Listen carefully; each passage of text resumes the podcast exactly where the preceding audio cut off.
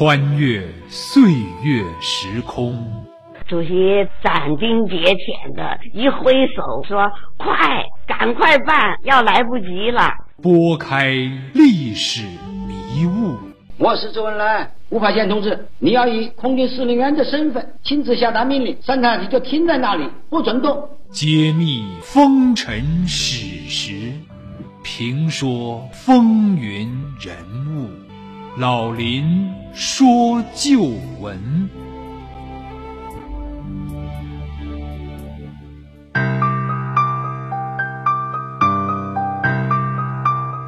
亲爱的各位听友，大家好，欢迎您收听辽宁都市广播 FM 九二点一 AM 幺三四幺，每周日早七点半至八点半，晚二十点，由林霄为您编辑主持的《老林说旧闻》节目，我是您的朋友林霄。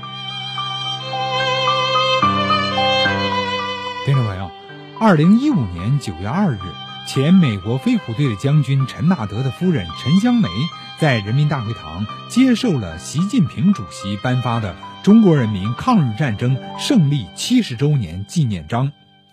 提起飞虎队啊，免不了人们就会提到飞虎队的创始人、传奇人物陈纳德。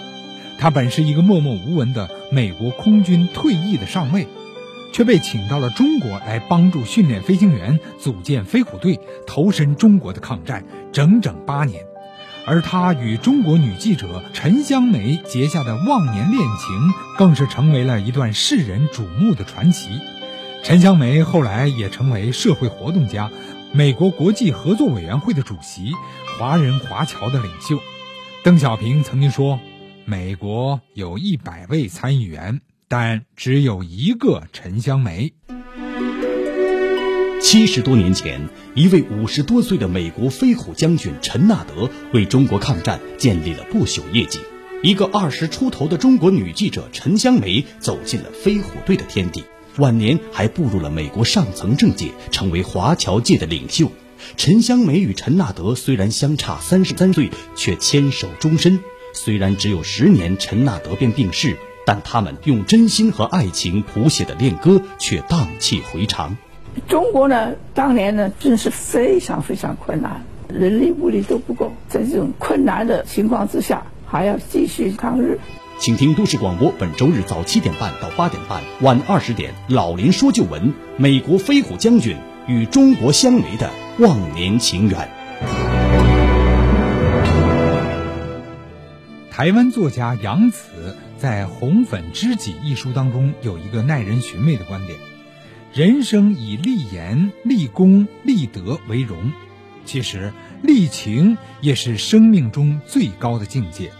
能爱与被爱，生命就如花朵之开放，灿烂繁华，虽不免终于凋谢，也是不枉不朽了。在当代百年中，有这样一个中国女人，以独特的才情并茂、传奇之魅力，在历史长河中画出了一道美丽的弧线。她就是陈香梅女士，抗战时期著名的飞虎将军陈纳德的夫人。她在海峡两岸以及中美两国之间知名度之高，活跃时间之长，恐怕很难有人能比拟。一九二五年六月二十三日，陈香梅出生在北京的一个书香名门之家，父亲陈英荣少年出国，在英美受教育。得过英国牛津大学法学博士学位，回国之后又当了大学教授和外交家。母亲廖香慈也在英法意读过书。陈香梅的外祖父廖凤书与廖仲恺是亲兄弟，当过古巴公使。陈家一共有六个女孩，陈香梅排行老二。香梅的少年时代是在战乱中度过的。一九三七年七七事变后，她随全家流亡香港。四年后，香港被日军占领。他在母亲去世、父亲又远在美国任职的情况下，和姐姐一起带着小妹妹们，跟随着流亡的队伍，跋涉几千里，经澳门、广州，辗转来到了昆明。在回忆录《一千个春天》中，陈香梅披露了自己的初恋情人，英文名字叫 Bill，陈香梅称他为 Bill，。一位潇洒多金却毫无纨绔气息的富家公子，交通大学的高材生。他们在香港相识于一次演讲比赛上，两人是一见钟情。以后呢，他们每一天都在分享着甜蜜的爱情。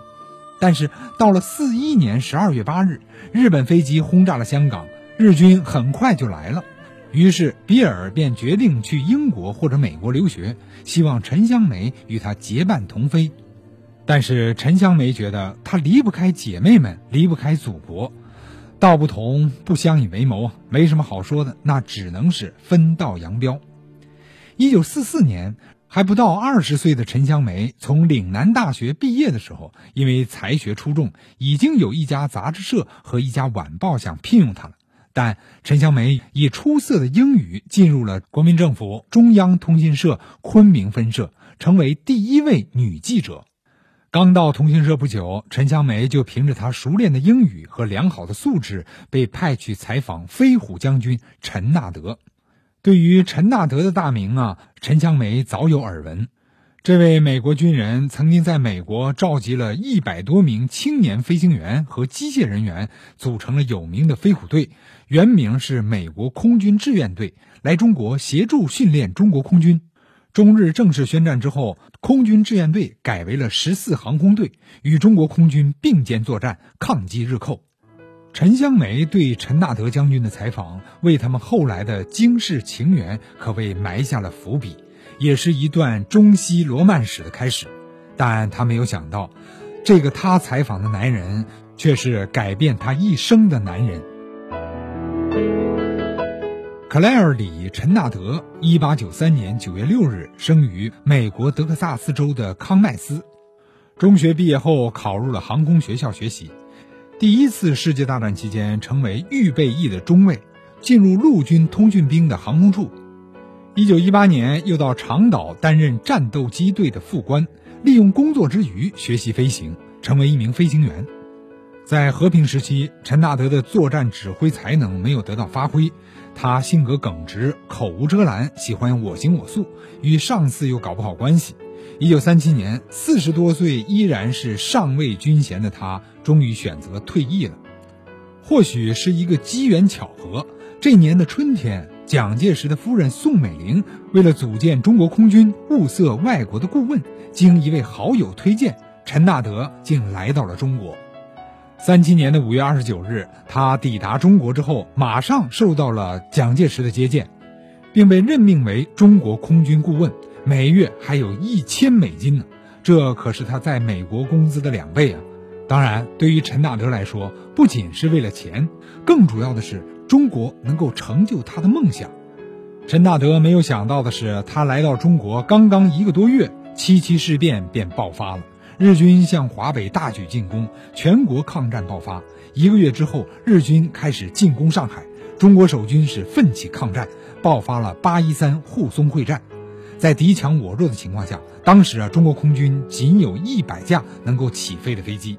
经过蒋介石批准，陈纳德又招募了一些美国、法国的飞行员，组成了第十四志愿轰炸机中队，与中国空军一同参加沪淞会战。虽然中美两国飞行员英勇抗战，击落了不少日本战机，给日军以重创，但终因寡不敌众。几个月之后，飞机和飞行员损失巨大。一九三八年四月二十九日是日本天皇的生日，陈纳德经过周密的计划，用武汉仅有的部分飞机诱导敌机起飞，然后指挥苏联援助中国的飞机在武汉及周边的空域。一举击落日机三十六架，首获大捷，令国人振奋。在一九四零年后，在苏联和日本签订互不侵犯条约之前，苏联援华人员陆续撤走，敌我双方的飞机比例啊达到了五十三比一，日军是完全控制了中国战场的制空权。为此呢，陈纳德受蒋介石的委托返回美国去游说，力促美国对华军事援助。四零年十月，国民政府的宣传部部长王世杰曾致电在美国的宋子文，转达蒋介石的意愿，希望其能够和陈纳德一同争取向美国购买五百架的飞机。陈纳德呢，在美国虽然没有什么分量，但是他四处宣扬中国人民的抗战，争取各方的援助。罗斯福总统的两名助手啊，被陈纳德的游说所打动了。他们在罗斯福面前盛赞陈纳德关于建立中国空军的计划。罗斯福这样决定对华进行军事援助。陈纳德几经周折，最终是得到了一百架 P 四零型的战斗机。一九四一年四月，罗斯福签署命令，准许预备役军官以及退伍陆军和海军航空部队的士兵参加赴华的美国志愿队。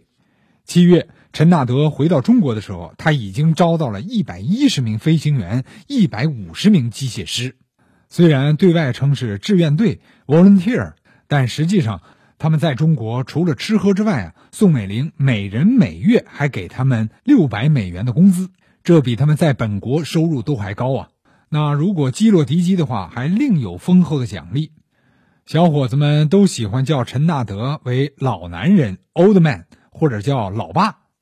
为了震慑敌人，志愿队在飞机的头部画上了锋利的鲨鱼图案。一九四一年十二月二十日，十架日本轰炸机在没有战斗机护卫的情况下再次进犯昆明上空。陈纳德立即命令机场的十几架飞机全部编队起飞迎战，一举击落敌机六架，击伤三架，剩下一架望风而逃，而志愿队的飞机一架未损。这一喜讯很快传遍了全国，昆明的老百姓是欢欣鼓舞，把空军志愿队的飞机啊叫做“飞虎”，于是“飞虎队”的美名啊传遍了四方。之后，由迪尼斯设计跳跃腾空的飞虎队的图案，又成为飞虎队战斗机的一个显著的标志。陈纳德则被誉为了“飞虎将军”。此后的七个多月里啊，飞虎队在中国和亚洲以及其他国家在与日军交战中，以损失七十三架的代价，取得了击落和摧毁敌机四百四十架的优异成绩。一九四二年二月三日，宋美龄致电陈纳德，要他出任驻华空军指挥官，军衔升为准将。这样，陈纳德从一个鲜为人知的退役空军上尉，一举成为飞虎将军。成为国内外的新闻人物。一九四四年，刚刚走出校门的陈香梅，面对这样一个新闻人物，他会怎样采访呢？当陈香梅终于走进一间会议室时，里面已经坐了十几位中国和外国记者，清一色的男子汉。这时候，会议尽头的一扇门轻轻的开了，记者席中有人轻轻的说：“老头来了。”这是官兵们送给陈纳德的雅号。个头不高的陈香梅透过前排记者的肩膀，看见了一个满头黑发的美国将军阔步走来。他那刻满皱纹的脸上有一双炯炯有神的眼睛，那件已经不新的皮夹克上嵌着两颗银光闪闪的将星。记者招待会开始了。陈纳德以平稳的语调说：“下午好，先生们。”当他的目光习惯地扫视会场时候，看见最后一排一身醒目的蓝色旗袍上面一张稚气未脱的瓜子脸，后脑勺还露出两根小辫子，于是连忙又加了一句：“啊，还有女士好。”陈香梅微笑着表示感谢。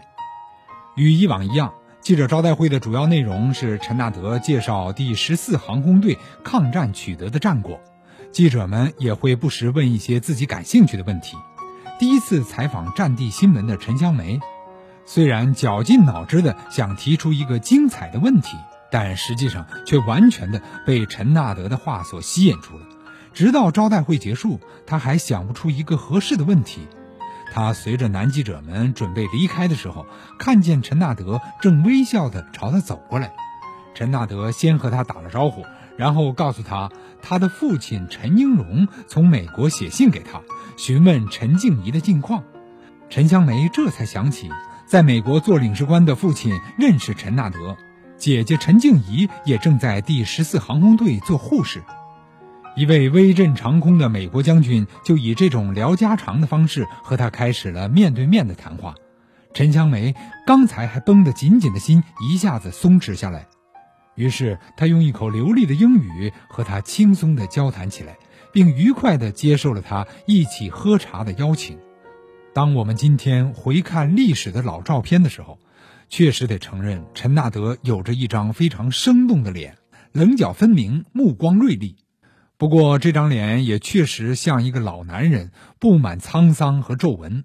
曾经在昆明上航校的中国学员陆建航，晚年在形容陈纳德那张脸时，曾经这样说：“老梆子了，我给你看着了。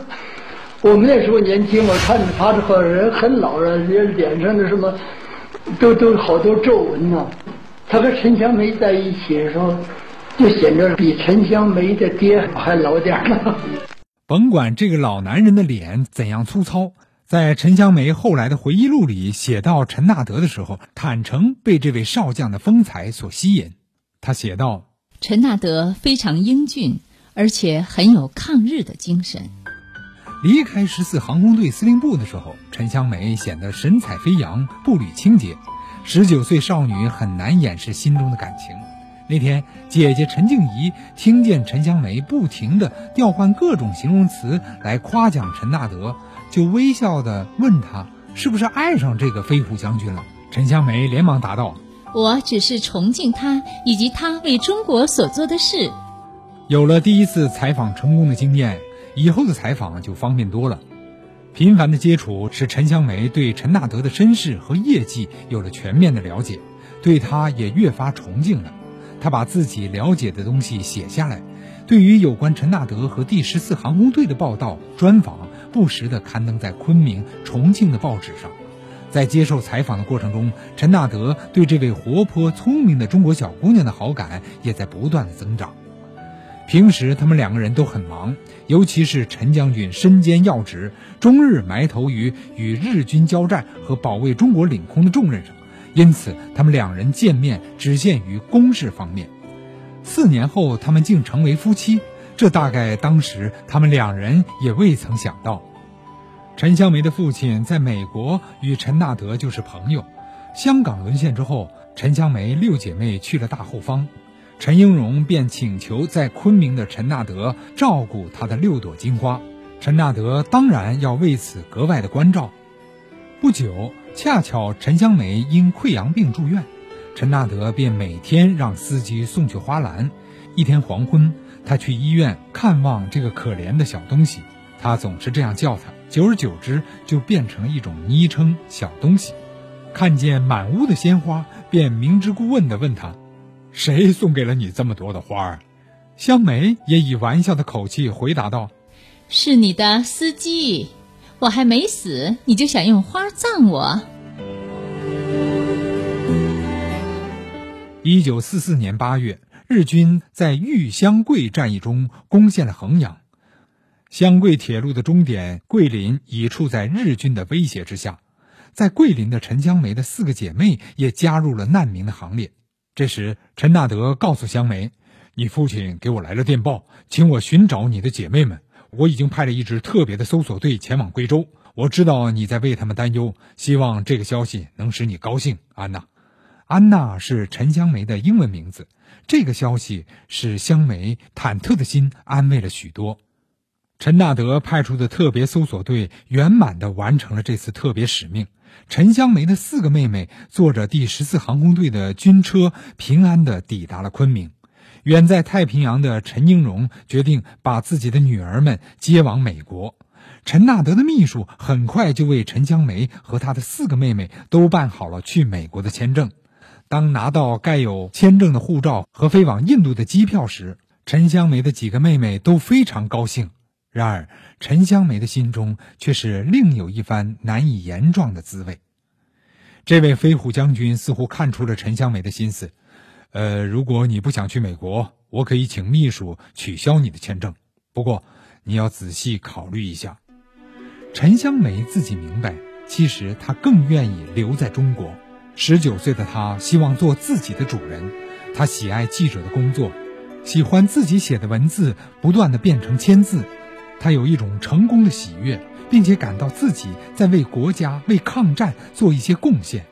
他更愿意留在陈纳德的身边，将他的工作、生活和他的一切告诉中国人民。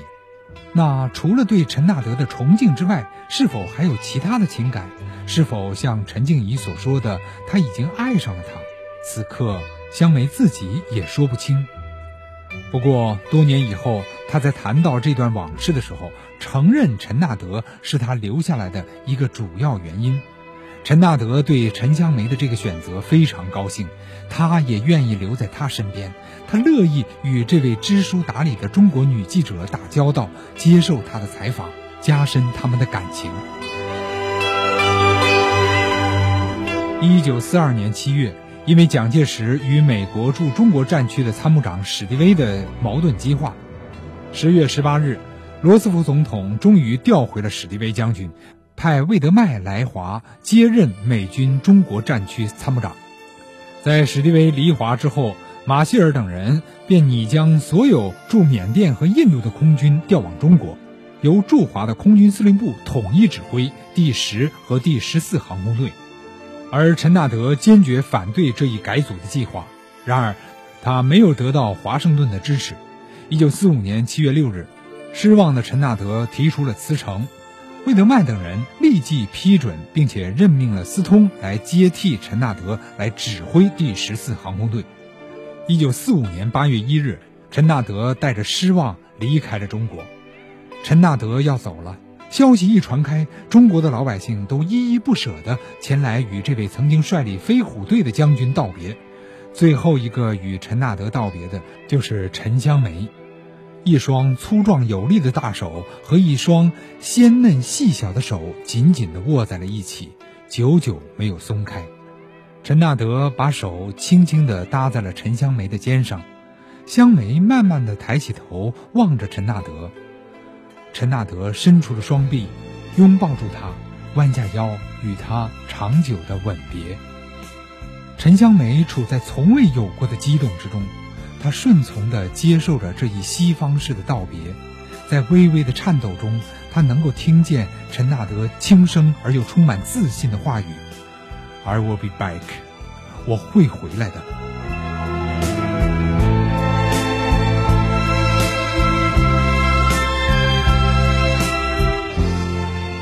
陈纳德终于回到了美国，在遭到了沉重的打击之后。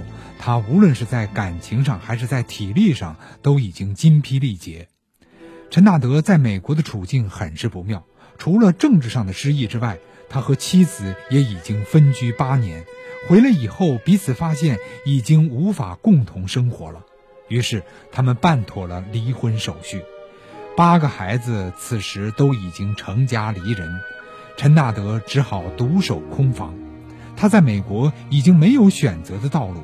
他感到很茫然，恰巧此时他的好友维劳尔打算在中国办航空公司，很想利用陈纳德在国民党上层的老关系，于是和正在考虑出路的陈纳德是一拍即合。于是，一九四五年十二月，在圣诞节之前，陈纳德又来到了中国，而此时他的心中又怀着新的希望。此时，抗日战争已经胜利结束。陈香梅成为了中央通讯社驻上海的记者。刚到上海，陈香梅的工作并不轻松。她每天要写许多的新闻稿子，她写出的稿子常常得到同行的赞许。她住在上海的外公家中，吃喝不愁，衣食无忧。一九四五年圣诞节后的第二天，陈香梅坐在办公室里，她机械地翻阅着桌上来自美国的电讯稿。这是他到上海之后养成的习惯。翻着翻着，一条简短的美联社的电讯跃入他的眼帘：克莱尔·陈纳德少将已经在旧金山搭机前往上海。他的心中猛然直跳。